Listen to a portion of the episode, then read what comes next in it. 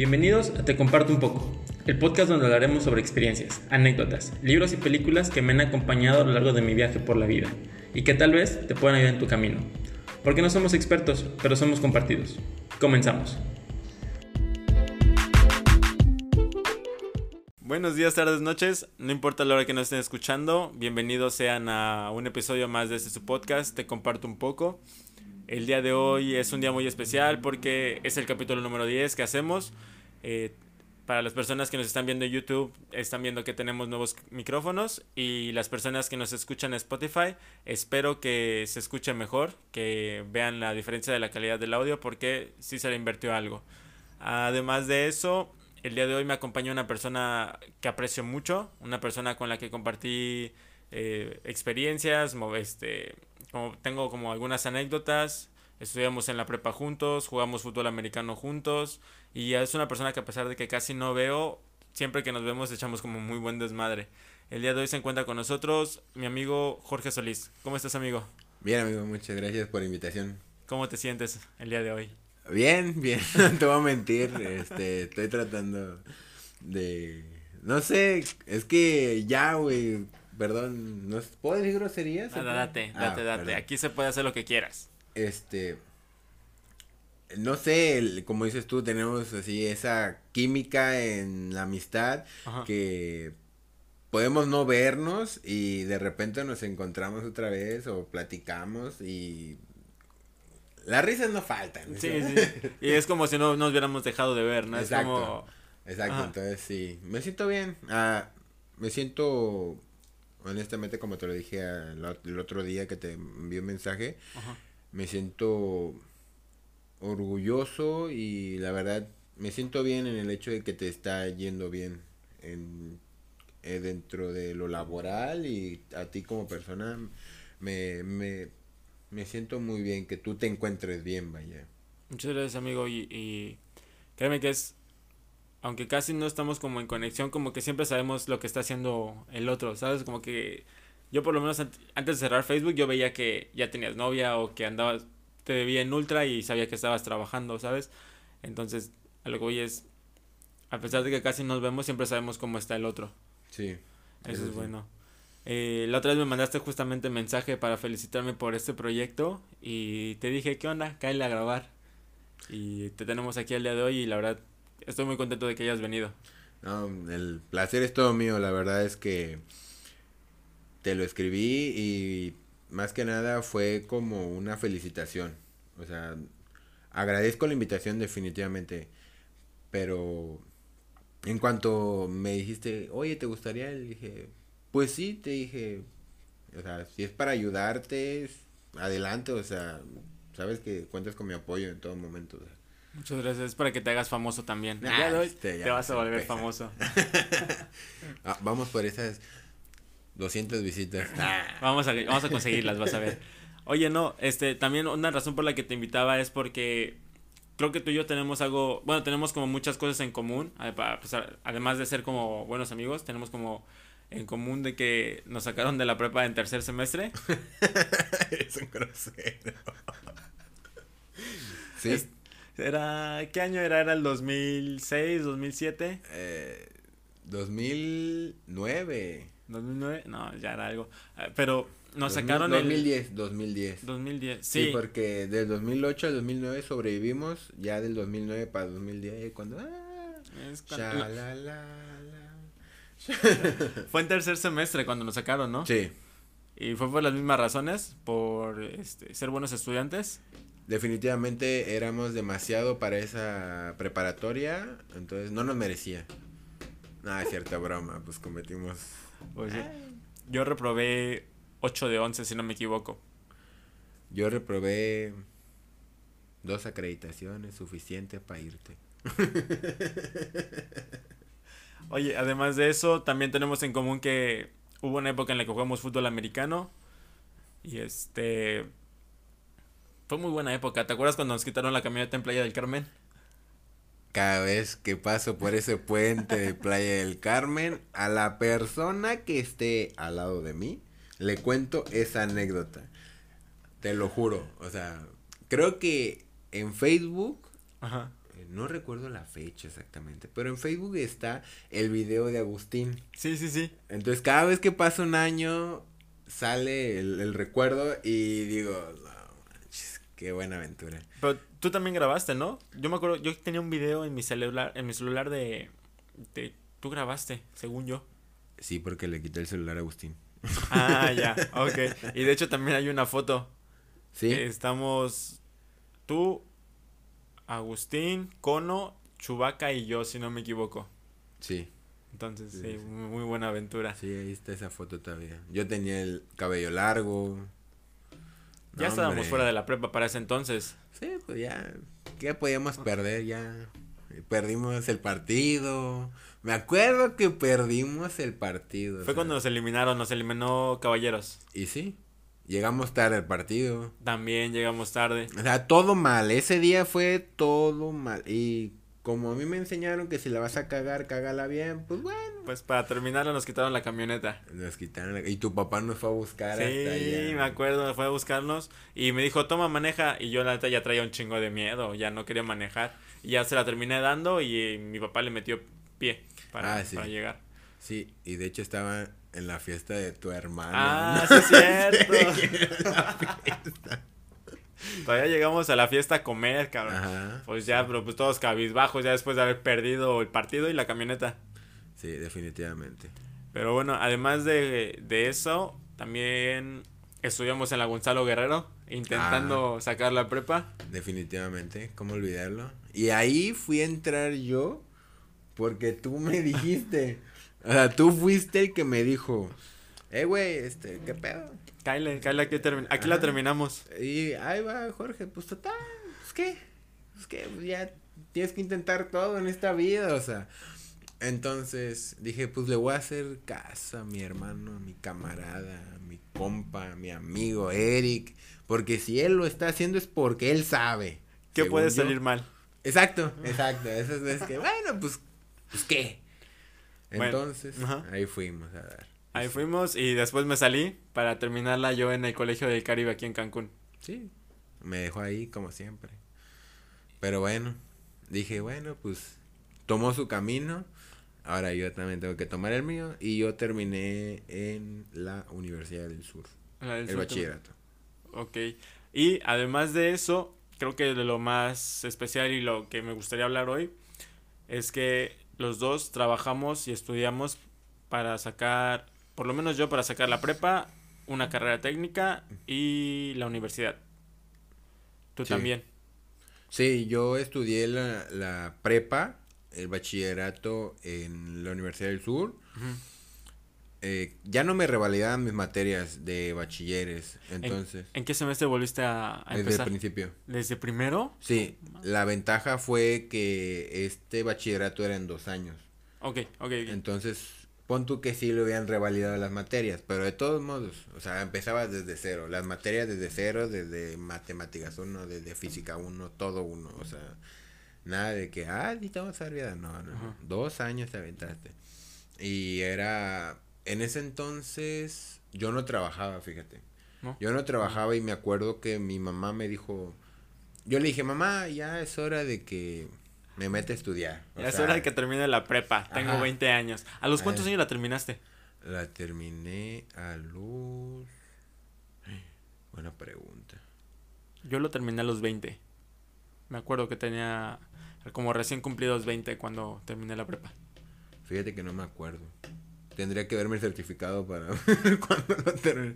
La verdad es que tengo ciertas lagunas mentales ahí, pero sí, este... Pero regresando entonces, le dijiste a tu mamá, mamá, ya es hora de terminar la prepa. Ajá, le dije un día, pues de esas veces que te cansas. Fíjate, ah, ya me acordé.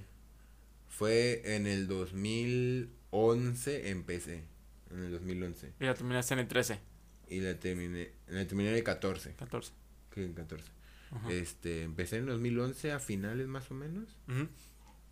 Y la terminé en el 2014. No, mentira, mentira, mentira, mentira. La, empecé en el 2012. Ujú. En el 2012 la empecé y la terminé en el 2014.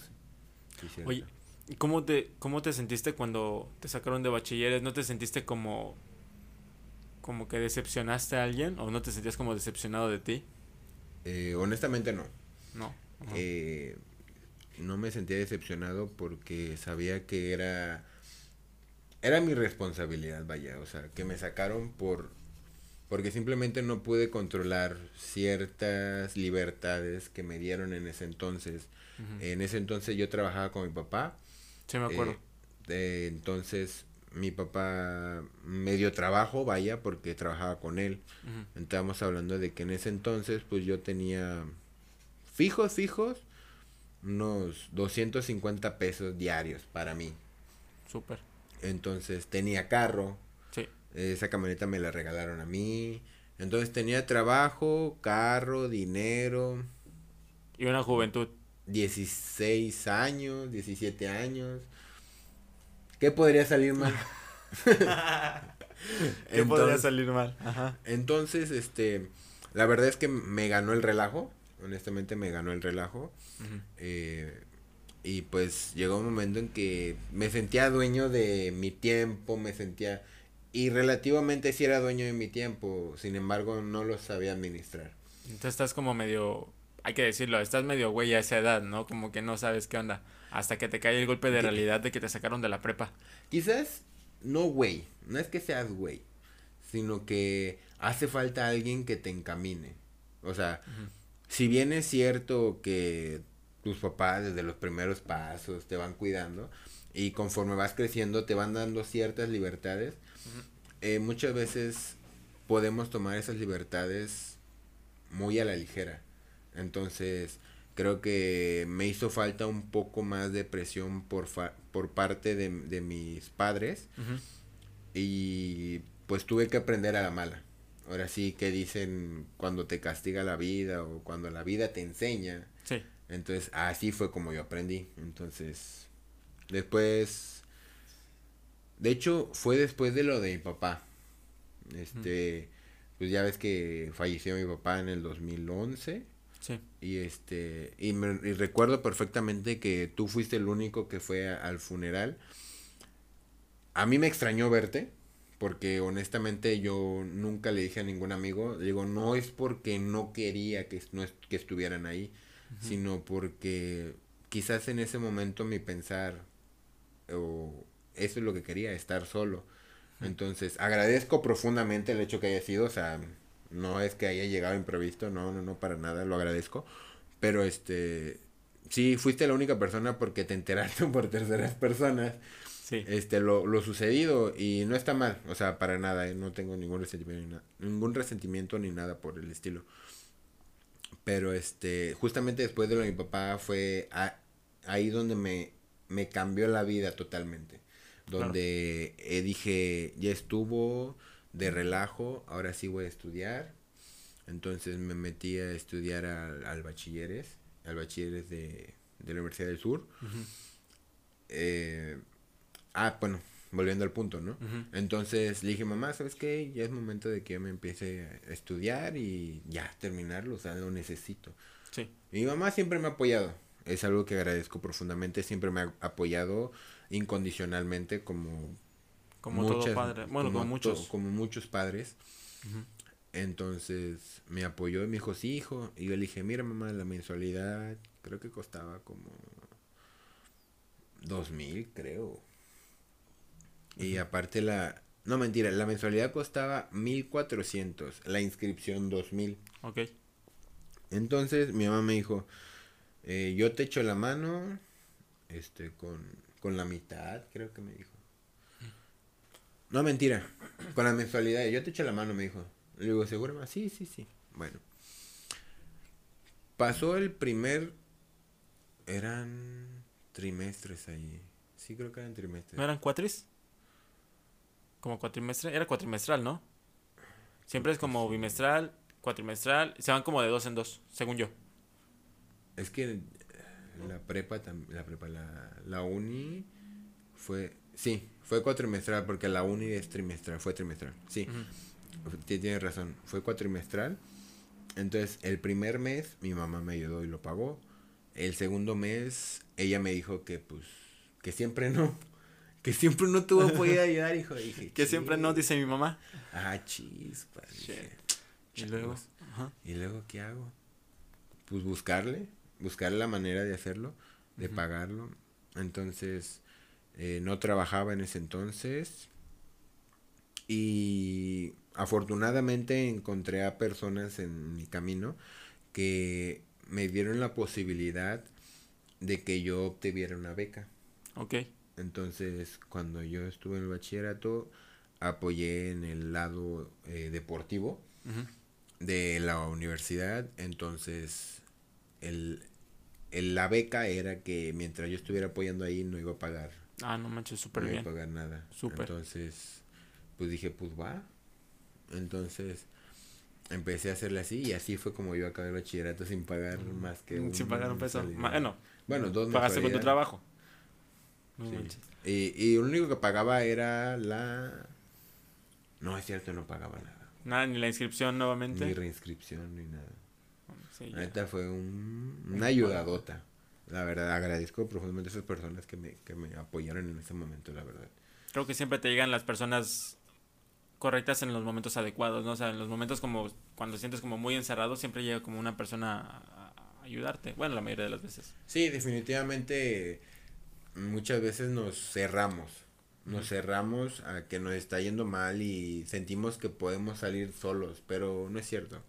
Eh, ninguna persona puede salir sola de una situación. Siempre necesitamos ayuda de alguien. Hay que dejarse ayudar. Exactamente, no, no es malo recibir ayuda, definitivamente no es malo, nada malo. Si alguien te dice, oye, te quiero echar la mano, adelante, o sea, no... Muchas veces las personas pueden tomarlo como algo, es que le estoy dando lástima. Le digo, no, no es lástima, simplemente es que quizás a esa persona alguien le ayudó. Y ella sintió que en este momento su manera de pagar a pagarle a ese alguien que en algún momento le ayudó es ayudarle a otra persona. Entonces, eh, yo siento que así va la cosa. Entonces, cada vez que yo puedo ayudar a alguien, lo hago porque en algún momento a mí alguien me ayudó. Claro. Y sé que en algún momento alguien me puede ayudar más adelante en alguna situación que me pueda estar pasando. Qué buena onda con la así que qué chido que pienses así porque no muchas personas aceptan como esa ayuda. Justamente es, es como el orgullo, esa parte del orgullo que, que dices, yo puedo y a veces no. Sí, suele pasar. Oye, y terminas la, la prepa y después, ¿qué pasa? Termino la prepa, estu mm, me puse a trabajar en Cinemex. Ajá. Eh, ay, ando diciendo marca. Descuida, no somos tan famosos aún. Ah, bueno, ok, ok. Voy a empezar a cobrar, ¿eh? Este, trabajé en un cine ya mencionado. Ajá, en un cine rojo. este, trabajé en Cinemex y me gustó el trabajo. La verdad es que me gustó mucho la atención al cliente, el estar socializando. Eh, me conocí muchas personas dentro del cine muy buenas, agradables. Eh, bueno, hice muy buenos amigos. Este. Y ahí fue donde estuve a parecer dos años. Dos años. Sí, estuve dos años estudiando, este, perdón, trabajando ahí. Y empecé a necesitar más.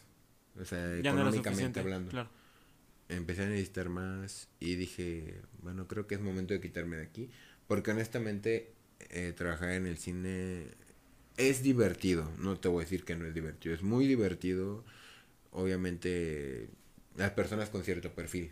O sea, si eres una persona extrovertida, que te gusta andar aquí para allá y que te gusta socializar con las personas, Ujú. Este es muy divertido el, el- el cine. En- ahora sí que en la atención, a mí me gustaba mucho ahí. Eh, hay muchas anécdotas de ese cine definitivamente que no te voy a contar ahorita porque es muy extenso. Ajá. Pero siempre trataba yo de aportarle algo a alguien. Entonces, por ejemplo, eh, había unos vasos, los vasos de promoción que salían de las películas de Transformers, Spider-Man, Avengers, todo esto. Ajá. Este, lo que hacía el cine era promocionarlos. Entonces hacían torres. Ok. Es decir, sí, torres, así Como, como. torres de vasos apilados. Ajá, apilados, se da cuenta que ponían cinco abajo. Así como pirámide, vaya. Ah, ok, ok. Como pirámide. Sí, sí. Entonces los ponían en una esquina. Y siempre, siempre había alguien que los tiraba. Siempre. O sea, no había día que dijeras, Hoy no se cayó. exacto, hoy no se cayó. O no, no, no. Y cada vez que escuchabas que se caía decías, no. No mames, güey. O sea, volverlos a acomodar, ¿sí ¿sabes? O sea, y dices, no te pases de las. Bueno, cosas del. gajes del oficio. del oficio. No es Entonces, en una ocasión estaba un supervisor, amigo mío. Este, y estaba otro compañero de trabajo, otro amigo, vaya, de. Em, staff multifuncional le llaman. Ok, que el, el todólogo. Ándale. Ok.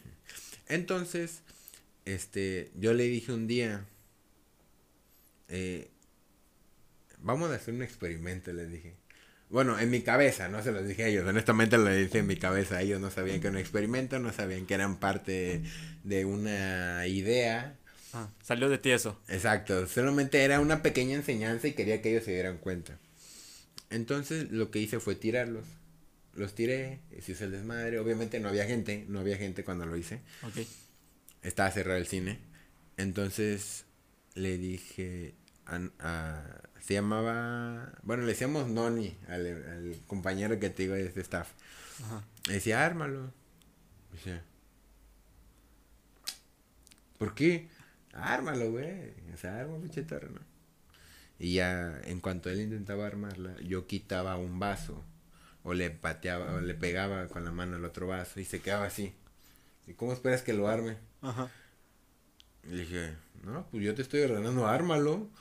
Y llegar y se queda así. No voy a hacer nada, ¿no? Ajá. Y ya.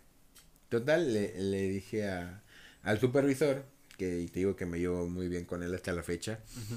Este, le dije, Orlando, este, le, y le dije a Noni, Noni, tú vas a hacer lo mismo que, que hice yo. dice, tú, ahora tú vas a ordenarle a, Orlando que, que los apile, que le haga la torre, la pirámide, perdón.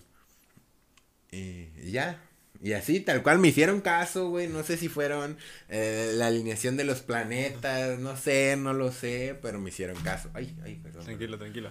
Este, entonces, lo empieza a armar y y Noni lo que hace es empezar a pegarle a los vasos y le quita los vasos y que por aquí que por allá y y total que Orlando no pudo armar tampoco la pirámide. Y le dije ¿por qué lo haces? pues que tú me dijiste que hiciera lo mismo que tú. No te dije yo te dije ordénale que haga la pirámide. No te dije que hicieras lo mismito que yo y se queda así. Le digo ves lo que ves lo que pasa me dice, por, le dije, ¿por qué tú te empeñaste o por qué tú le quitaste los vasos o le tirabas los vasos a Orlando? Si Orlando no te hizo nada, quien te hizo el daño fui yo, no él. Y se quedó así. Eh, audiencia ustedes de los podcasts no pueden ver, pero hizo algo así como de... ¡Ah! Váyanse a YouTube. Váyanse a YouTube para el video. Entonces, eh, se queda así. Le digo, si agarras, le digo, si agarras la onda, que muchas veces esto pasa en todos los trabajos. Eh, la persona cuando llega al, al, al mando cuando llega a un cargo superior, empieza a hacer o a desquitarse con las personas de abajo cuando ellos no tienen absolutamente ninguna culpa sobre lo que a ellos le hicieron en algún momento. Sí pasa. Entonces, le digo, ¿te fijaste lo que hiciste? Y se queda, o sea, la verdad es que ellos se quedan así y te lo juro que fue algo que se me vino a la mente así. No es algo que planeé del día anterior, no, o sea, todo fue en el momento. Bueno, esa es una de las cuantas anécdotas. te contaré otras más. Pero bueno, volviendo al punto anterior, eh, dije, es momento de otra cosa. Es momento de ganar más, necesito más dinero. Claro. Me explico. Eh, tenía que sobrevivir con 1.400 pesos a la quincena. Su madre. Sí, o sea, era poco, lo que te paga el cine es poco. Pues, lo del camión tal vez, ¿cuánto? ¿10 pesos? O sea, 20 diarios, la quincena, ponle tú descansas dos días, son 14, 12, mil... 12 por 20 son 240. Y te quedan como mil y algo. Más las comidas y todo eso. Ok. Entonces, ¿qué empecé a hacer yo? O sea, al principio necesitaba más dinero. Entonces, lo que hice fue, tenía una bicicleta y agarraba la bicicleta y me iba de mi casa a, a Villas del Mar, que es donde está el cine. Ah, su madre. Estamos hablando de aproximadamente 10 kilómetros de distancia. 10, 12 kilómetros, sí. Es un buen. Entonces, eran 10 kilómetros de ida y 10 kilómetros de regreso. Y dije, pues ahí tengo la bici. Pues si necesito más dinero, pues ahorro los pasajes, me voy en bici. Y zúmbale, que me voy, empiezo a ir en bici, güey. Y que me voy, te lo juro, no había día que no me fuera en la bici. Truene, llueve, relampagué, yo iba en bici. Y literal, llovía y yo me iba en bici, no me importaba. Lo único que hacía era agarrar otra playera, la amarraba a mi mochila para que lo que salpicara de, de, la, de la llanta no manchara mi mochila. Ah, claro, claro, sí. Sí, como guardafangos para ah, playera. Ándale. Entonces, este, era lo único que hacía. Llegaba yo empapadísimo al cine, o sea, llegaba, la ventaja es que pues ahí tenía mi ropa y me cambiaba, entonces no pasaba nada. Digo, ya para cuando salía, pues ya estaba ya mi ropa. O seguía lloviendo, entonces no importaba, o sea. Te volvías a mojar, no pasa nada. Pues, te lo juro, era salir del cine a las 2 de la mañana con el aguacero y lo disfrutabas. Honestamente, soy una persona que piensa que el salir en bicicleta o salir a caminar o correr, lo que tú gustes. Alguna actividad al aire libre. Exacto, es, en cualquier actividad al aire libre te hace mucho eh, reflexionar y pensar, quizás no en la profundidad de todo lo que es tu vida, pero sin embargo sí te despeja un poco, inconscientemente sí lo hace. Entonces, pues yo no llegaba estresado, no me iba estresado, yo bien tranquilo me bici.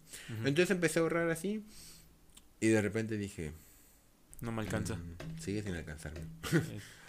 Entonces dije, bueno, creo que es momento de dejar el cine y buscar otra cosa. Entonces busqué otro trabajo de chofer diligenciero. Que fue donde te vi, ¿no? Fue donde, donde nos topamos una vez en, en la plaza en, Luxury. No, no, no, no, no. Esa es otra. No, ese es, ah, ese es el más reciente. Ah, ok, ok, no, o sea, ah, y pues tenía que pagar el americano todavía. Porque ah, tú seguiste jugando, yo ya no seguí jugando porque yo ya estaba estudiando. Lo que pasa es que yo cuando me salí de bachilleres, yo sí me sentí como muy, muy decepcionado de mí. Me sentía como muy, muy cabizbajo. Teníamos, yo tenía 17 años más o menos. Entonces empecé a estudiar en la prepa abierta en la Gonzalo Guerrero. Y cuando cumplí 18 empecé a trabajar en Sara una vez que empecé a trabajar a Sara, también empecé a ganar. Me iba bien, para lo que trabajaba me iba bien, pero estaba dejando la prepa. Entonces, me acuerdo que sí hubo un tiempo que trabajaba y estudiaba en la Gonzalo Guerrero, pero no pasaba ningún examen. Como ahí es por exámenes, no pasaba ningún examen y me di cuenta que estaba desperdiciando el dinero. Entonces, lo que hice fue trabajar y estudiar la prepa, pero escolarizada. Y todo pasó porque me acuerdo que una vez iba en el camión al trabajo y vi a un tipo en un Mini Cooper. Era un güey joven, tal vez unos 20 años. Y dije, estaría chido que yo tuviera un coche. Y me puse a pensar cómo podría hacerle para tener un coche. Y dije, no, pues aquí de este trabajo nunca va a salir. Entonces, ¿qué tengo que hacer? Estudiar. Y fue que me metí a la prepa. Me metí en septiembre. Sí, después, poquito después de que empezó el curso. No me querían aceptar por, por la edad y porque pensaban que iba a echar desmadre pero no nada que ver. Al final sí me aceptaron y terminé. Y me di cuenta que ya no es lo mismo, ya no tenía la misma mentalidad de, de ser un chamaquito desmadroso, ya iba lo que iba. Y de hecho luego llevaba hasta el trabajo a, a la prepa porque me, me, dieron un puesto de tercera encargado en ese entonces y yo hacía los horarios. Entonces luego en receso estaba haciendo los horarios. Pero entonces fue, fue por eso. Y ya después tú seguiste jugando americano, yo ya lo dejé porque ya no me daba tiempo. Yo estudiaba de 7 de la mañana a 2 de la tarde y de 4 a 11 de la noche trabajaba y ya no, no podía ir a entrenamientos. Pero bueno, entonces, ¿seguiste, ¿seguías en el americano? Sí, yo seguí en el americano, entonces quería seguir en el americano y también tenía que pagar el americano y pues bueno. Entonces, yo dije, bueno, pues necesito más dinero. Y me salí del cine. Eh, fue emotivo, ¿sabes? El salirme de ahí fue muy emotivo porque las personas, ahí me, te das cuenta cuando las personas te aprecian mucho. Entonces me hicieron hasta despedida, todo así, te lo juro, todo bien chido. Entonces me salí, me fui a trabajar a, una empresa de diligenciero, chofer diligenciero, a repartir así que la mercancía. Y un día dije, o sea, ya estando en ese trabajo tres meses después, yo creo, cuatro, dije, esto es lo que quiero, de esto quiero estar, o sea, obviamente te pasa lo que, por ejemplo, a ti te pasó con el Mini Cooper, a mí me pasó en el sentido de que empecé a ver a todos mis compañeros de bachilleres ya egresando de la universidad. Ok. Yo sí. dije, ¿y yo qué pedo? ¿Y yo qué estoy haciendo? ¿Yo qué voy a hacer? O sea, Sí. sí, sí, ¿cómo? ¿Sí sabes? Claro. Entonces ahí fue donde dije, pues voy a entrar a la uni. Y fue que empecé a buscar opciones, las que me permitían trabajar y estudiar. Y porque obviamente ya desde la prepa yo ya no dependía de mi mamá económicamente, así como que dame dinero o cómprame ropa o ese tipo de cosas, no, definitivamente no. Sí tenía comida, comida y techo, definitivamente lo tenía. Pero lo demás, no, lujos, nada. Esos nada, gustos, ¿no? Que a veces te quieres dar. Más, más en esa edad, ¿no? Que, que te quieres comp- andar comprando como ropa o andar saliendo. Sí, o Sí. sea, definitivamente no, nada de eso. Ajá. Entonces lo que hice fue eh, decidirme y entré a estudiar en la universidad. Primero, perdón, primero entré a estudiar en la Universidad de Aztlán. Aztlán, Aztlán. Sigo dando comerciales. Ok, ok, no pasa nada, tú tranquilo. En la Universidad de Aztlán eh, entré ahí por, por un amigo, que bueno, actualmente ya es mi cuñado. Este, ahí empezamos y los dos empezamos, no, ¿qué, qué pedo? Ah, pues vamos, ahí ves, tú sabes, yo ah, ¿Qué puede salir mal? Exacto, pues ya, ¿qué más puede salir mal? Entonces, eh, empecé, ah, bueno, ya había empezado el curso, entonces la neta es que íbamos adelantado. ¿Qué empezaste a estudiar ahí en, en la? Ingeniería industrial. Ok. ¿Qué te llamó la atención de ingeniería industrial? ¿El que ya habías trabajado con tu papá más o menos tomó de eso? No, no, no, no, no, no, no. Me llamó la atención porque soy una persona, te repito, soy así como de, inténtalo. Ok. O sea, si no sabes, inténtalo. Administración, pues eso fue lo que, esa fue como que la especialidad que llevé en el bachillerato. Entonces ya tenía una noción. Ok. Y no es que no me interesaba, era, es buena la licenciatura, pero quizás no era para mí. Ok. Entonces dije, bueno, pues vamos a intentarlo. El asunto, yo creo personalmente que el hecho de que haya empezado desfasado de tiempo, porque ya habían empezado, el- la carrera ya había empezado. Ok. Entré como a, a mitad del primer trimestre, yo creo. Ok. Entonces ya estaban avanzados. Sí, sí. Y la neta es que yo me sentí fuera totalmente, o sea, porque ya había a terminar el bachillerato creo que dos años antes, donde nada más estaba trabajando. ¿Te pasaste dos años como, Como sabáticos? trabajando. Ah, como sabáticos. Ajá. Entonces, donde nada más trabajaba. Entonces, cuando yo entro, adelantados, yo con dos años atrasado de por sí, Sí, sí, llegué y dije, qué pedo, güey?". Sí, sí. Ese, ese choque de, de realidad. No, dije, no. Estuve ahí como mes y medio, güey. Ah, y para eso me roban la moto. No, ah, sí es cierto. Me robaron una moto. Te llovió sobre mojado. La primera vez que me robaron la moto, entonces, en busca de mi moto, pues, uy, que esa es otra anécdota. Bueno, Ah, este, en busca de mi moto, eh, me salgo de la universidad porque no le iba a poder prestar el tiempo debido. Y me salgo. Entonces, cuando me salgo, pues, afortunadamente en esta ocasión recuperé mi moto. eh, pues seguí trabajando, pasaron como unos meses y yo seguí empeñada en estudiar. Pero en este momento dije, no, ya no quiero ser ingeniero industrial. Ok. Y dije, voy a buscar otras opciones. Y empecé a buscar y encontré psicología. Y dije, pues va, ¿por qué no? O sea, ¿por qué no me llama la atención? Me gusta, ¿sí ¿sabes? ujú. Lo voy a intentar. Y con mi mamá y le dije, mamá, voy a estudiar en la universidad. Ah, sí, hijo, ¿y dónde? No, no pues que aquí. Ok, ¿y qué vas a estudiar? Psicología. Uy, está bien, me parece perfecto. Y yo en mi casa, sí. No es cierto. No, no me mientas, mamá. eh. No me mientas. No me mientas, está bien que me quieras, pero no me mientas, le digo. No mientas por convivir, mamá. Exacto, no mientas por convivir. Y este, pero después, obviamente todo va evolucionando. Entonces, quizás antes se pensaba que la psicología no, no era una carrera en la cual haya mucho Mucho trabajo. mucho trabajo, mucho mucha demanda, vaya. Estaba, el- estaba como el estigma, ¿no? De que solo los locos van a- al psicólogo. Sí, exacto. pero últimamente la neta se ha estado rompiendo todo eso. Te comentaba hace rato platicando afuera que vengo también como de un proceso y, y a pesar, digo, a partir de que yo empecé como ese proceso, varios amigos también me di cuenta que, que empezaron como con ese proceso también, porque te ven bien. Entonces te preguntan, oye, ¿qué onda? ¿Qué estás haciendo?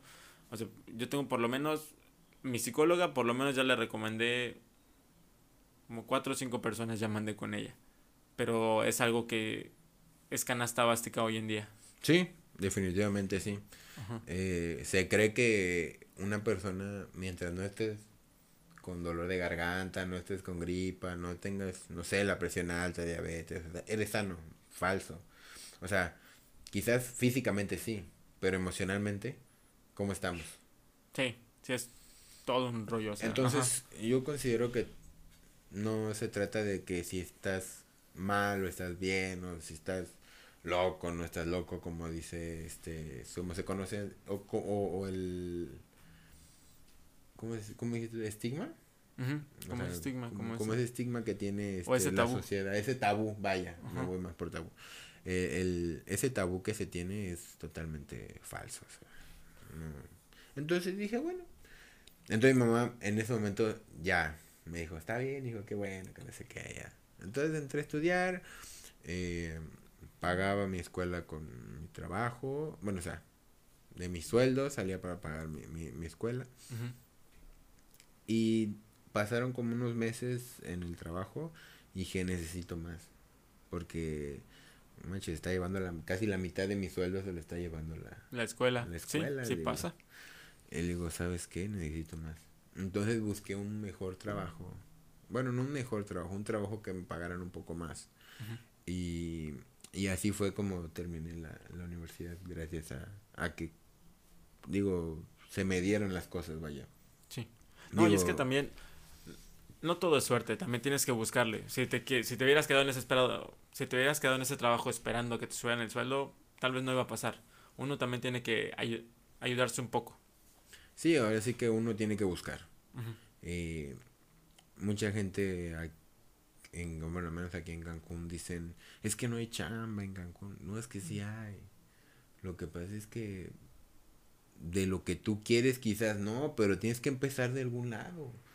Si quieres avanzar, tienes que empezar de algún lado, sea como sea. No puedes llegar a ser don chingón en el trabajo. No, definitivamente no. Digo, e incluso con, con una carrera, eh, tienes que empezar desde abajo. Si tienes suerte, si tienes suerte o si tienes, no sé, seamos honestos, alguna conexión con alguien que te pueda apoyar, te pueda echar la mano, perdón. Este, entonces, vaya, qué bueno, ¿no? O sea, ya la tienes casi lisa. Y, aunque aún así nunca es como muy seguro. O sea, si se va la persona que te echó la mano y de repente vas, vas para también. Entonces, pero sin embargo, soy de las personas de la mentalidad de que si vas a empezar algo tienes que empezar desde abajo. Oye, ¿cómo fue para ti trabajar y estudiar? O sea, ya, ya, ya lo venías haciendo, pero el sacar la, la carrera con, con, tu trabajo, o sea, ¿no, sentías como que en algún momento no podías? Sí. A mí me, acuerdo que me daban muchos ataques de ansiedad. Cuando estaba en la prepa, eh, haz de cuenta que llegaba a las 11, entre 11 y 12 llegaba a mi casa.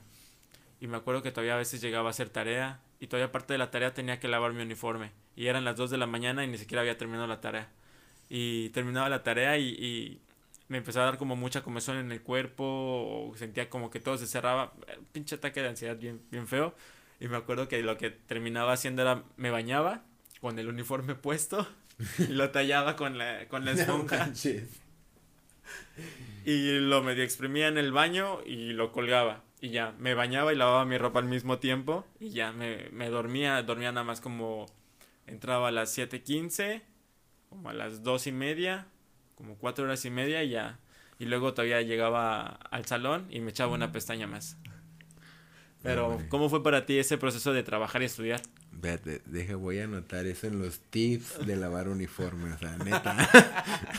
Cuando no tengas tiempo, métete a bañar con el uniforme y tállalo con la esponja. Definitivamente. No hay falla. Nunca lo había pensado. Huele shampoo.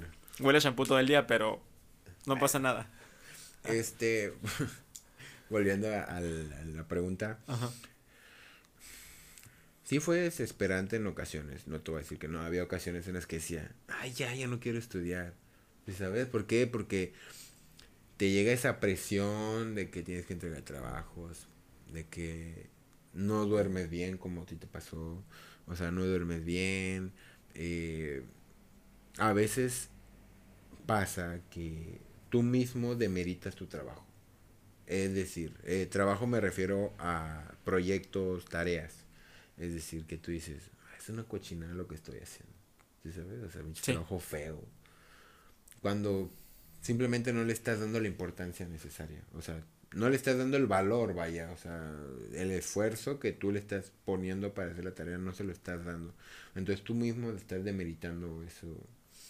Eso, eso es un error. Eso es algo que no tienes que hacer. Demeritar tu trabajo en ningún momento. O sea, tienes que sentirte orgulloso en todo momento de tu trabajo De lo que haces. de lo que realices. Eso es muy primordial para poder eh, alcanzar objetivos.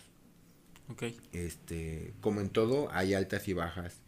Eh, había días que en los que, no te voy a mentir, eh, te digo que era repartidor, era diligenciero, había días en los que me ganaba el sueño. Estaba manejando y recuerdo que en una ocasión regresando de playa, pestañé. Pestañé y no me iba a ir al barranco, pero sí Volanteaste, por así decirlo. Sí, o sea, porque yo sentía yo que me estaba yendo a pegar con el carro al lado. Y es que esa carretera de por sí es media pesada. Como es toda recta, es recta, recta, recta, Sí, se te hace fácil, o sea, te, te aburre. sí o sea, y como te dije, me tuve que cambiar de trabajo cuando me, conseguí- me, me encontré con ese trabajo mejor, un poquito con más paga. Me, me había mucho viaje a playa. Eh, entonces, había muchas ocasiones dentro de mi playa que sí volanteé. En el anterior trabajo te digo que llevaba ocasiones en las que yo sentía mucho sueño y si yo sentía mucho sueño, lo mejor para mí era orillarme. Y me orillaba y me metía a estacionamientos y me dormía. Mínimo cinco minutos, mínimo. Para la power nap que le Ajá, dicen. Que en esos cinco minutos ya te sientes como más recuperado. Ándale, sí, sí, sí. Ándale, de cinco minutos. Pero también tenía miedo de quedarme dormido, ¿sí ¿sabes? O sea, imagínate, te, te vas a trabajar, tú sales a las seis y despiertas a las ocho de la noche. Su madre. Sí, sí, sí. O sea, te marcan, eh, güey, ¿qué pedo? ¿Dónde andas? A las No, 8 de la noche y en un estacionamiento todavía. Ay, un estacionamiento, o sea. Pero sí lo hice. La verdad es que sí es algo pesado, pero al final de cuentas te das, ahora sí que te das cuenta que valió la pena y que vale la pena. Cada segundo, cada peso, Cada día, lágrima. Cada desvelada vale la pena. O sea, y me he topado con muchas personas que que dicen el famoso de, ah, es que tu papá te lo regaló, o ah, es que tu mamá te lo compra, es que mami esto, es que... O sea, Sí. yo siempre digo, ¿y eso qué? ¿Eso qué tiene que ver? Si, perdón, si esa persona tiene los privilegios o si esa persona, su- sus papás tienen el poder económico para hacerlo, para comprarlo, para regalárselo, pues adelante. O sea, desafortunadamente habemos quienes eh, o, o, o hay quienes tienen que chingarle un poquito más para conseguirlo. O sea, simplemente así de fácil. Y seamos honestos también. O sea, Tuvimos la oportunidad también. también tuviste la oportunidad. Así yo es. también tuve oportunidad. Cuando yo me, me desvelaba decía, no, ni pedo. Tuve oportunidad y la cagué. Sí. Tal cual como es. Aprendí, yo también últimamente aprendí lo mismo de... Porque me, me puse a sacar cuentas y fueron siete años más o menos, seis, siete años estudiando y trabajando, yo, en mi caso. Y luego decía, veía también a otras, a esas personas que tú dices que tenían como ese privilegio de alguna, privilegio entre comillas, porque yo también lo tuve y no lo supe aprovechar. Y dije, yo también decía, ay, vato, sabes, o sea, tú, tú tienes ese privilegio pero ya después caí en cuenta de que no tienen, eh, justamente lo que dices, no tienen nada de malo, porque ellos sí lo están aprovechando. Y yo no lo supe aprovechar y, y me tocó hacerlo así. Pero igual, en mi caso, como que no me arrepiento porque de alguna u otra manera te forja carácter. ¿sabes? Sí. De alguna manera te hace más fuerte y sabes que puedes afrontar retos más grandes. Sí, definitivamente sí. Entonces, yo siempre le digo, bueno, si tiene la facilidad, ¿qué? Si se lo compró su mamá o su papá, ¿qué? Sí, O sea, siempre he dicho, vive y deja vivir. Si tú te enfocas en lo que otros tienen, pues no te vas a dar cuenta nunca de lo que tú tienes. Entonces, deja de, de echar culpas. Me empecé a decir a mí mismo, deja de echar culpas si tienen o no tienen. Entonces, así fue como empecé a... a luego, bueno, re- seguía yo en la carrera y, y día que yo no tenía ganas de, de hacer algo porque había días en los que decía, nada más quiero llegar a mi casa y dormir, ¿sí sabes? y, y siempre pasaba que llegaba el día que tú decías, me voy a dormir temprano y no es cierto, ah, no llega. No, mientas, no, mientas. Se miente uno eso, o sea. Entonces, eh, fue algo mm, que valió la pena. Si me, puede, si me preguntas cómo resumiría el hecho de, de estudiar y trabajar al mismo tiempo, mis palabras van a decir valió la pena. Cada instante, cada, cada todo valió eh, la pena, de verdad. ¿Cambiarías algo de eso? No, honestamente no. Digo, ¿a quién no cambiaría esa segunda oportunidad? Ah, pero, pero la verdad es que te das cuenta que también fue divertido. Quizás lo disfrutaste con un poco más de presión, pero lo disfrutaste, ¿sí sabes? sí, sí, sí. Yo a veces me pongo a pensar y de repente digo, sí lo hubiera aprovechado, ¿sabes? Creo que me faltó, al igual que a ti también, me faltó como un poquito de madurez para, para tomarla, porque una vez que la haces ya con esa presión, te das cuenta que es súper fácil la prepa. Exacto. Es muy fácil la prepa, solo tienes que entregar tareas y estudiar para los exámenes. No tiene nada de complicado, pero a veces la madurez no te, no te da para eso. Exacto. Es lo que te digo cuando a veces sientes que falta alguien que te encamine.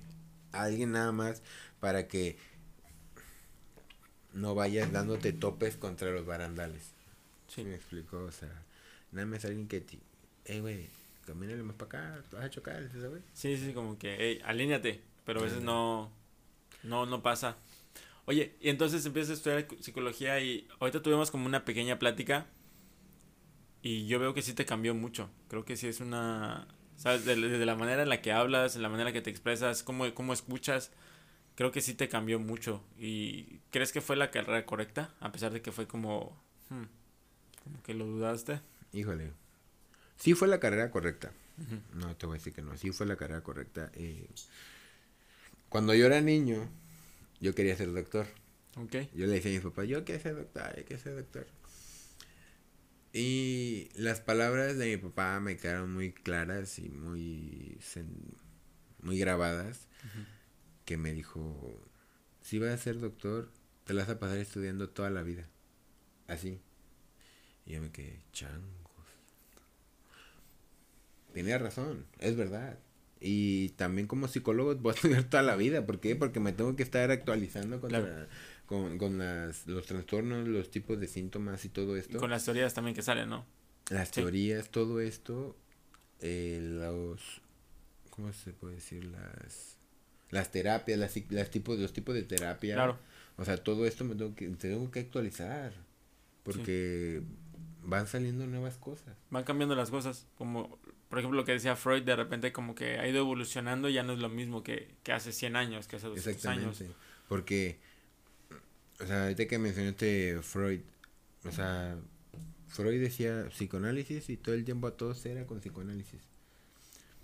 Pero llegó otra persona y metió conductual. Y llegó otra persona y metió humanista. Y llegó otra persona y está la sistemi, sistémica.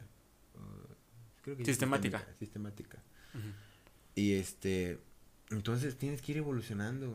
Y te das cuenta que no puedes utilizar el, por ejemplo, un, trastorno de ansiedad, no puedes utilizar solamente el psicoanálisis porque no lo va a sacar de ahí o quizás no lo va a ayudar. Quizás vas a encontrar la razón, pero no vas a encontrar cómo ayudarlo.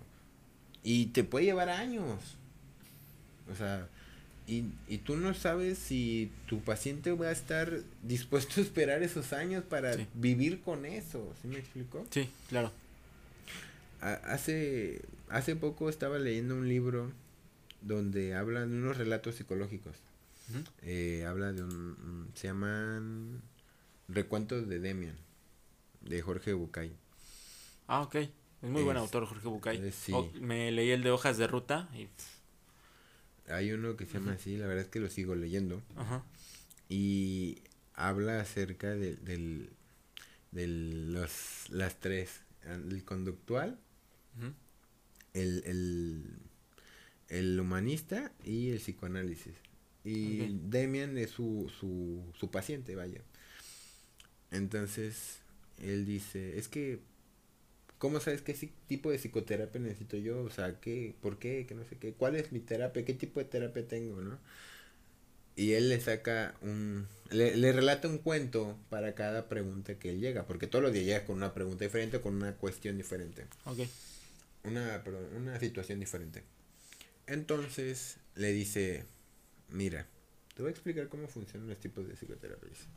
El psicoanálisis, imagínate que llega un paciente con problemas de hacerse del baño, ¿no? Ah, popo vaya, ¿no? Y entonces llega este paciente, ¿y qué pasa si yo lo trato con psicoanálisis?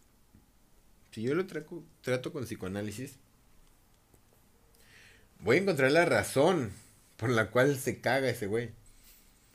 Pero sin embargo, hasta ahí. O sea, él se va a seguir cagando. Solo vas a saber por qué lo hace. Solamente vas a saber por qué lo hace. O sea, va a llegar él con sus amigos y sus amigos van a decir, oye, güey, ¿te sigues cagando? ¿Cómo te fue con el psicólogo? Bien, bien. Dice, me sigo cagando, pero ya sé por qué. ¿Sí sabes? Sí. sí Entonces, El, el, conductual. Entonces, el conductual sale y dice, ¿qué onda? ¿Cómo te fue? Bien, bien, bien. Dice, entonces, dice, no, pues igual me sigo cagando, pero ya utilizo pañal de bule. ¿Y sabes? Sí. Y, y está eh, el, el, humanista que dice, igual, dice, ¿qué onda? ¿Cómo te fue? Bien, bien, bien. Este, me sigo cagando, pero no, no me importa lo que digan. ¿Y sabes? O sea, okay. eh, es, es, un libro muy bueno, o sea, es un libro muy bueno. Obviamente te da una perspectiva diferente de, de las situaciones, ¿no? Claro. Entonces, volviendo a, a, al punto anterior de por qué la carrera, eh, mi papá me dijo eso. Entonces, yo tenía nueve años, ocho años. Un niño a esa edad no quiere estudiar. Sí. Seamos honestos. Un niño nada más quiere salir a jugar con sus amigos a la calle. O ver la tele, o despertarse tarde, o no sé. Sí, sí, no, tiene, no, no tienes, no es tu prioridad de estudiar. Exacto, ni, ni es, bueno, o sea, ni lavar trastes quieres, o sea. Bueno, entonces mi papá me dijo, no, es que tienes que estudiar mucho. dije, sí, me apagó feo. Y sin Así querer, que, ¿no? Al final sí. del día no, no, no, no lo hizo con saña. O sea, él lo hizo por enseñar, pero quizás no fue las palabras correctas. Claro. Así que por favor, audiencia, si son padres de familia, no les digan a sus hijos eso. Cuiden más sus palabras. Sí, por favor. Y si ellos quieren ser doctores o futbolistas, dentistas, psicólogos, arquitectos, apóyenlos. Simplemente le digan, está bien hijo, yo te voy a apoyar. ¿Sí me explico? Sí. Porque a esa edad puede ser muy difícil las palabras, honestamente. Yo diciéndote de una manera personal porque a mí me pasó. Claro. Entonces pasó el tiempo, eh, llegué a la prepa y en la prepa yo dije, ya quiero estudiar psicología. ¿Por qué psicología? Porque me hacía mucho una pregunta que quizás me tomen a loco, quizás me tomen a loco. Pero yo decía, ¿quién soy yo? Ok, sí, soy Jorge, pero ¿quién soy? O sea, Ajá. ¿quién es el ser que está aquí? O sea, o sea, me llamo Jorge porque pues así me pusieron mis padres. Sí. Pero ¿quién soy? O sea, ¿quién es la persona, la esencia, el alma, ¿sí me explico? Sí, sí, sí, claro. Entonces, me hacía esa pregunta. Y mucha gente me decía, pues es puras mamadas. o sea, y entonces, me, ah, bueno, gracias. Sí. gracias. Cuando pues ya no me importa lo que digan. Exacto. Ay, estoy loco. Ay, vale madre. no me importa. Entonces, este, a mi mamá le platiqué eso y mi mamá me dijo, hijo, es que no hay mucho campo, es lo que te decía en ese entonces, antes de que ya entrara a estudiar la carrera, ella me dijo, hijo, pero en ese campo no hay mucho, que no sé qué. Mm. Y otra vez vas para abajo. Chihuahua. Entonces, empecé a buscar. Y fue como empecé a buscar administración, empecé a buscar lo que te dije, ingeniería. Uh -huh.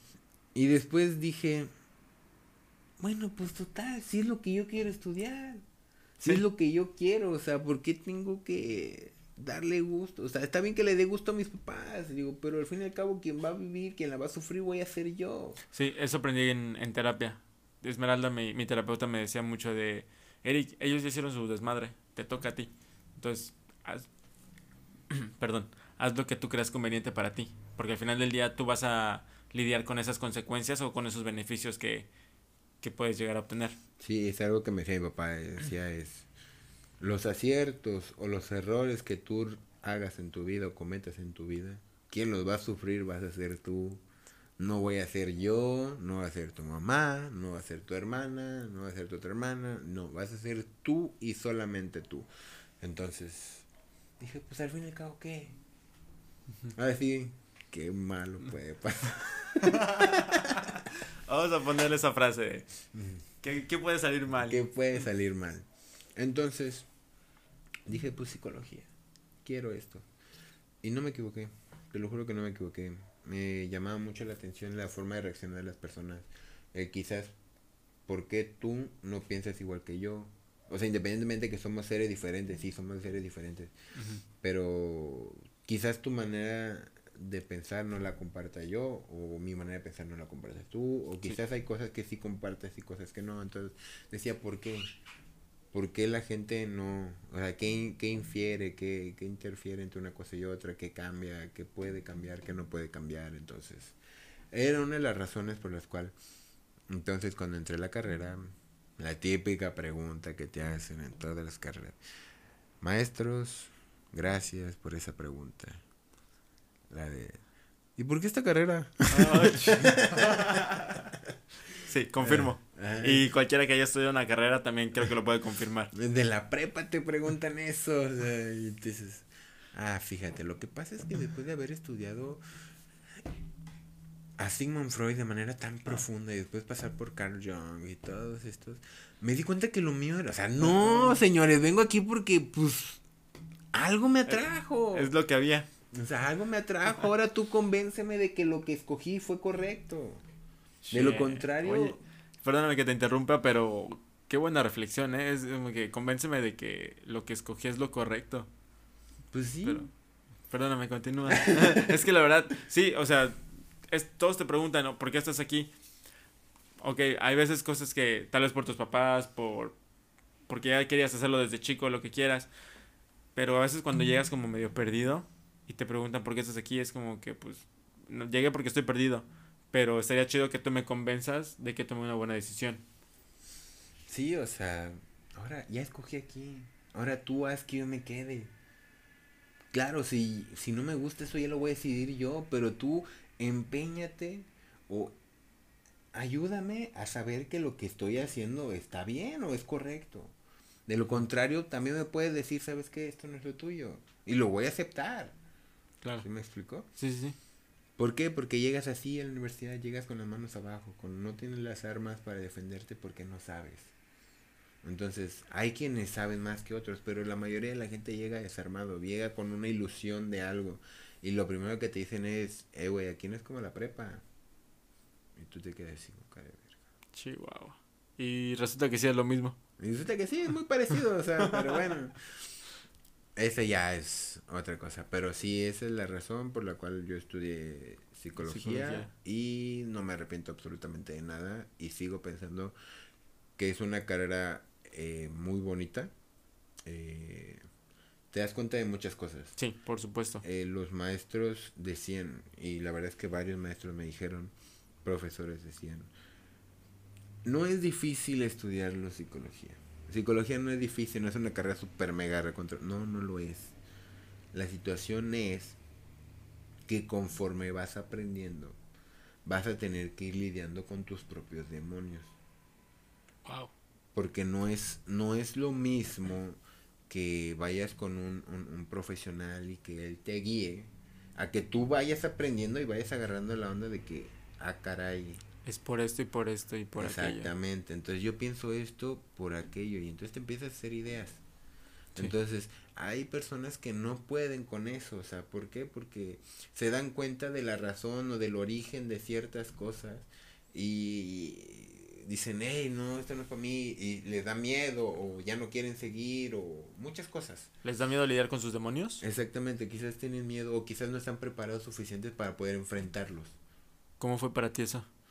Para mí, fíjate que mi crecimiento personal fue muy a raíz de mi papá. O sea, para mí perderlo en una este una edad corta, digámoslo así, tenía yo 18 años. Sí. Este, fue algo muy duro. Fue algo muy duro y siento que eso fue lo que me moldeó mucho en, en mi, mi personalidad, mi carácter. Y obviamente quizás no fue la mejor manera de adquirir un carácter, ¿verdad? Pero, pero eso me formó mucho, entonces mm, ya muchas cosas no me daban tanto miedo. O sea, de alguna u otra manera tomaste ese rol, ¿no? Como, como de papá, porque al final es, eran tu mamá y tu hermana, y el único hombre de la casa eras tú. Entonces, de alguna manera, yo recuerdo que en esa ocasión yo, yo no lloré. O sea, si tú recuerdas, yo no lloré. Sí, me, me acuerdo haber llegado y estabas... Hasta tranquilo. De todo estabas tranquilo, justamente. O sea, todos... Mm, hasta, te acuerdo, te lo juro, yo estaba en el súper comprando cosas del pan, el café y todo esto de los velorios. Y yo estaba bien tranquilo, bien tranquilo, como si yo, no sé, como si fuera despensa, güey. Si un domingo cualquiera que vas al Soriano y así, vingue su madre, otra pinche promoción, Bueno, como vas al súper, pues. Ajá. Y este. Y yo me, me, sentía normal. ¿No te había caído el golpe? O sea, ¿no, te llegó después o...? Sí, después. Cuando me acuerdo que después del velorio fuimos a la cremación. Después de la cremación mi mamá se iba a, a trabajar y yo me quedé en mi casa. Me acuerdo que me quedé dormido, güey. Y cuando desperté, lloré como no tienes una idea, güey. Lloré, lloré, lloré, lloré, lloré, lloré. Te cae el 20. Es cuando te cae el 20 que tu vida no va a ser igual. Entonces, eh, tienes que vivirlo, o sea. Es, un, es un duelo que tienes que pasar. Es un duelo que todos tenemos que pasar de alguna manera. Tienes que entender que la, es, un, es parte del ciclo de la vida. O sea, y conforme vas creciendo vas a ir entendiendo que va a pasar. Tarde o temprano las personas que tú conoces ya no van a estar. ¿Por qué? Porque pues van a ser mayores que tú, no son para siempre, nadie es para siempre. Entonces, tienes que empezar a entender esa parte. Entonces, cuando yo fui creciendo, yo decía, bueno, es que, no sé, igual y no me dolió mucho. No, lo que yo hice fue posponer mi duelo. Mi duelo yo lo, lo, lo bloqueaste. Lo bloqueé por un momento hasta que dije, ya no pude. Entonces, lo tienes que hacer. Claro. ¿Fue, ¿Fue como el demonio más difícil que tuviste que enfrentar? Probablemente sí. Nunca, nunca lo he visto desde, desde esta perspectiva, ¿sabes? O sea, y como te comentaba hace rato también, he ido a terapia, he llorado, he lidiado con esos demonios, pero creo que nunca te preguntas cómo la persona que te está guiando o la persona que te está ayudando a lidiar con eso lidió con, con el mismo problema. Creo que muchas veces no nos damos cuenta. No, no, no, totalmente es diferente. Por eso, cuando te dicen lo siento, es así como que no, güey, no lo sientes, no sabes, sí sabes, o sea, no sabes lo que estoy viviendo. Entonces, claro. normalmente cuando pasan ese tipo de cosas, tú tienes que decir, ojalá pudiera entender tu dolor, sin embargo estoy contigo, ¿sí me explico? Claro, es mostrar tu apoyo sin... Creo que a veces lo más difícil es, me ha pasado que, aparte de ti, creo que no llegué con la clásica pregunta de, ¿cómo estás? ¿Sabes? Es que, es que igual no sabes cómo llegar. O sea, no, no sé, porque es una situación por la que está pasando una persona que es difícil, pero no sabes, no, no puedes tener empatía ahí, porque tú no perdiste a la persona. fíjate que a mí, que a mí ya me ha pasado con amigos que han perdido familiares cercanos, mm, todavía me cuesta el, el, abordar esta, esta, esta plática, este, esta empatía, este esta conexión, todavía me cuesta. Y eso que ya lo viví. Claro. Entonces, sí imagino a, demás personas que no le han pasado y llegan y dices, eh, ¿cómo estás? no. Ah, o sea, no, güey. La peor pregunta, la peor pregunta que puedes hacer. Pero lo entiendes, ¿sí me explico? Sí. O sea, tú como, como, como el afectado, la persona como afectada, este, pues lo comprende en ese momento, porque quizás no sabemos qué decir, nadie sabe muchas veces qué decir en esos momentos. Y, y eso fue uno de los más difíciles que me dijeron, más porque eso fue en, en una práctica de la cámara de Gesell. La cámara de Gesell es... Donde está el individuo en la parte de adentro y tú desde afuera, ¿no? Viendo por un espejo. Exacto. Ok. Es la cámara de Gesell. Hicimos pruebas con esa cámara. Y la maestra dijo, ¿quién quiere ser voluntario? Y ahí bajó Jorge. Ah, ya, ya. cuando empezaron dije, y ya, ya, no quiero ser voluntario. Ya no, güey. no, pero. Pero sí, este, me ayudó mucho. Este, a for, mm, voy a serte honesto, yo eh, tengo que empezar a ir a terapia, eh, más que nada por, por profesión también. Este. Perdón que te interrumpa, ¿crees que aún te hace falta? O sea, me refiero a. de alguna u otra manera ya lidiaste en la escuela con tus demonios, pero ¿crees que todavía te hace falta seguir lidiando con ellos? Sí. O sea, bueno, quizás no en este tema. O sea, quizás no en, el ámbito de, la pérdida familiar. Pero quizás como persona sí. Quizás para entender otras reacciones o tratar de reaccionar de mejor manera ante otras situaciones, sí, definitivamente sí. Como tú lo dijiste en un principio, o sea, consideras que es canasta básica y sería una hipocresía de mi parte que yo dijera que no, no voy a Sería muy incongruente. claro. o sea, no sería nada congruente. Ajá. Entonces, sí, debo de ir, independientemente de, de, la, la, pérdida familiar, tengo que ir por otras situaciones. O quizás nada más para estar bien conmigo, Como tú dices, el hecho de que no te da la cabeza, el hecho de que no te da alguna parte del cuerpo no quiere decir que no estés enfermo. Igual creo que siempre un psicólogo lo que hace es como sacarte esa, esa información. Me acuerdo que también me pasaba mucho que yo decía, no, yo estoy bien cuando empiezo a ir empiezo a ver otras cosas.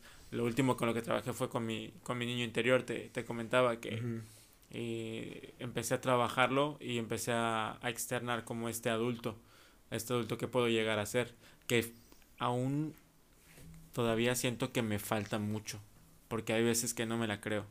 Hay, pasé de ser un niño que hacía berrinches o se manifestaba de alguna u otra manera y de repente soy un adulto que ya vive solo, que ya hace su despensa, que tiene un coche, que, ¿sabes? O sea, es un adulto, soy un adulto en, puedo decir, casi en toda la extensión de la palabra, pero aún siento que hay cosas que no puedo hacer. Y eso no, no lo siento, pero no quiere decir que no me haga falta, si me explico. Oye, y cuando estás estudiando todo esto, ¿cuál fue tu, tu teoría favorita? ¿Mi qué? Tu teoría favorita, ¿sabes? O sea, en lo personal, creo que la del niño interior es la que más me fascina, a mí. Porque por, por el momento, por, por, te contaba hace rato cómo lo viví. Sea, cómo me di cuenta que lo manifestaba mi cuerpo, cómo me di cuenta que era un niño muy sentido, era un niño que se sentía abandonado. Y, fue, fue, fue una terapia muy fuerte para mí porque más de una vez la llegué a hacer y de repente la recuerdo y me pongo un poquito, me pongo un poquito triste, pero no triste, pero me da el sentimiento. Pero me gustó mucho ver cómo, cómo se manifestaba y cómo de repente llega esta contraparte, cómo está el Eric niño todo sentido y se siente chiquito y llega un Eric más grande y lo abraza y le dice que todo va a salir bien. Esa para mí fue ha sido como de las después leí la teoría en con Jorge Bucay en hojas en hojas de ruta y fue la que más me gustó. No sé si tú tengas alguna que mm, que te haya impactado tanto. Fíjate que no no he tenido como te, o sea, te digo, para tener una teoría quizás una teoría favorita quizás podría ser el hecho de que tengas que ir a, terapia para poder encontrar esa que se adecua más a tus necesidades en ese momento. Porque dependiendo de, lo que hayas sufrido, quizás es el, la terapia más acertada para ti y la vas a adoptar como la mejor de todas. O sea, no digo que esté mal, está bien. Sí, sí. Este, pero si hablamos de tipos de psicoterapia, hablando de humanista o conductual, humanista, humanista, conductual, psicoanálisis o sistemática. Mm, no me he casado con ninguna, o sea, definitivamente no he escogido una como tal. Todas me gustan. Este y no pretendo casarme con alguna en específico. Considero que en, en la salud mental también tienes que aplicar un poco de todo para poder...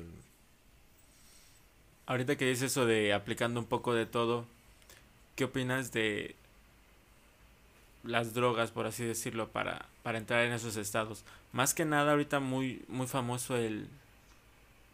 Es el THC, no, no, THC es de la marihuana, el MDT, si no me equivoco. ¿MDT? Si no me equivoco, que es como más...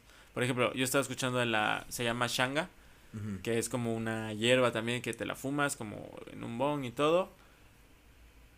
DMT, ya me acordé, es DMT. Sí, y te, te pone como en un estado de trance y dicen que yo no lo, no lo he probado todavía, la verdad tengo mucha curiosidad, pero no me siento listo. He escuchado como varias experiencias y dicen que la fumas y puedes ver como entras en un estado de conciencia más profundo y puedes ver como diferentes ángulos del mismo problema. Dicen que tienes que entrar como con una pregunta, como con una cuestión, ¿sabes? Como con algún problema a resolver. Y cuando llegas con eso en la mente, fumas eso, entras al estado de conciencia, entonces pues ya puedes ver como los diferentes ángulos de esa, de esa pregunta. A lo que voy es, ¿qué opinas de, de todo eso? O sea, de que... O sea, ah, utilizar incluso la marihuana. Ajá. o sea, Los como- psicotrópicos. ¿Qué opinas de los psicotrópicos como terapia? Mm, No estoy de acuerdo. Ok. Porque el cuerpo humano es poderosísimo.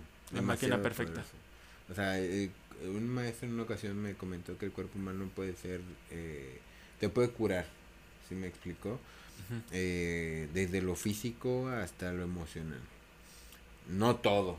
como, O sea, porque si alguien tiene cáncer, no es como que tu cuerpo, ah, ya, ya, ya". no, o sea, no, tampoco, ¿no? Este, pero considero que para utilizar drogas, primero debiste haber intentado al máximo todo lo demás.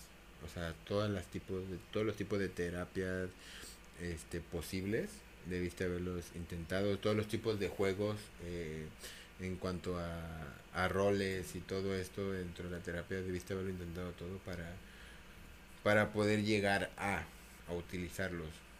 No estoy muy de acuerdo en el uso, pero sin embargo siento que hay ciertas drogas que te pueden ayudar este en ciertos puntos, ¿no? O sea, tampoco es como, que te sirva la misma cosa para todo. Este pero Tu postura es no, mi no postura es último recurso, pero ultimísimo, así haz de cuenta de que ¿sabes qué? Pues no hay de otra. Y no y también considero que no cualquiera lo puede decir. Justamente, es, es lo que te voy a decir. O sea, las personas que. O las. Los testimonios que he escuchado que ya la probaron. Fue porque igual ya probaron la, la terapia. Y de hecho, he visto que hay como terapeutas que te guían por ese viaje. Entonces, no Mm. sé. Pues, pues, más que nada, por eso te preguntaba. Porque sé que hay terapeutas que te guían por ese viaje.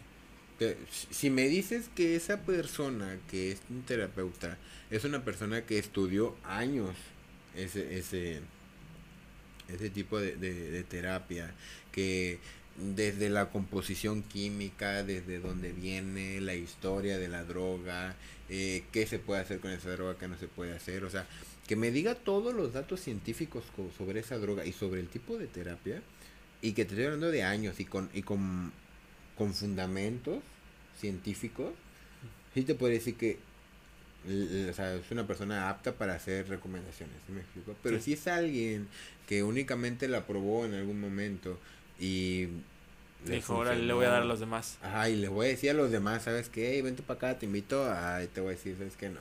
Aldous Huxley tiene un libro que se llama Las puertas de la percepción. Creo que lo tengo por acá. Sí, Las puertas de la percepción.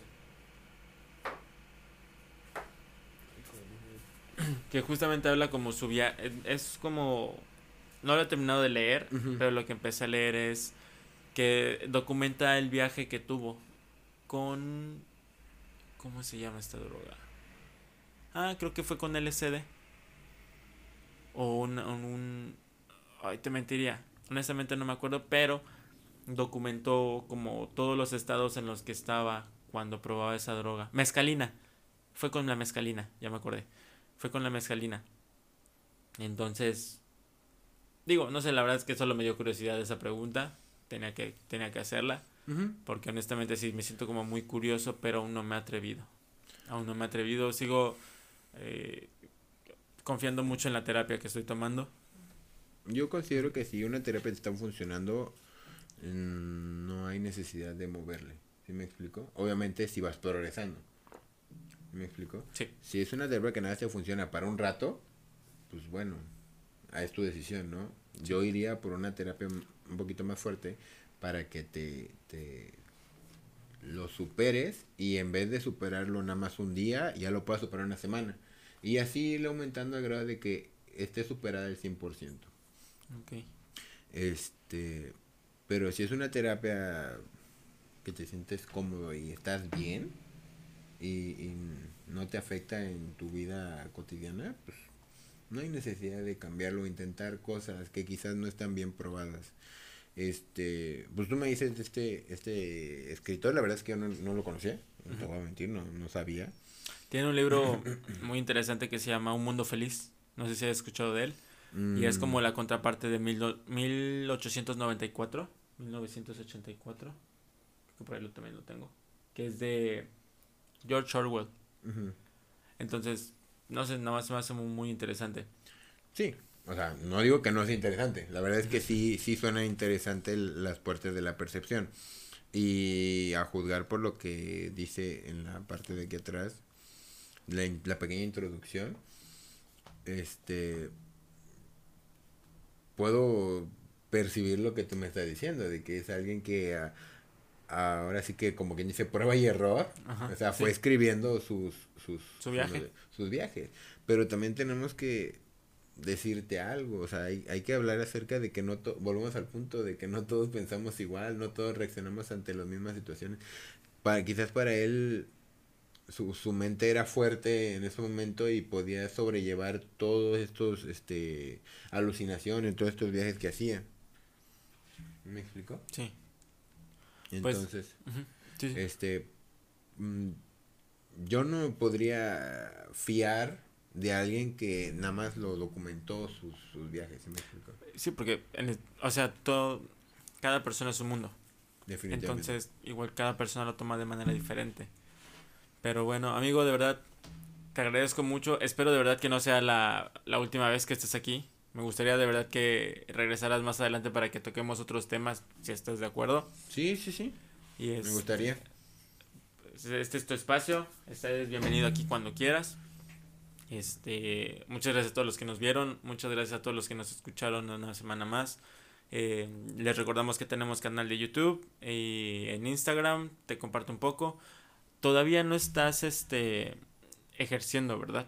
No, todavía no. Todavía no, estás como todavía, no te pueden contactar para para terapia ni nada.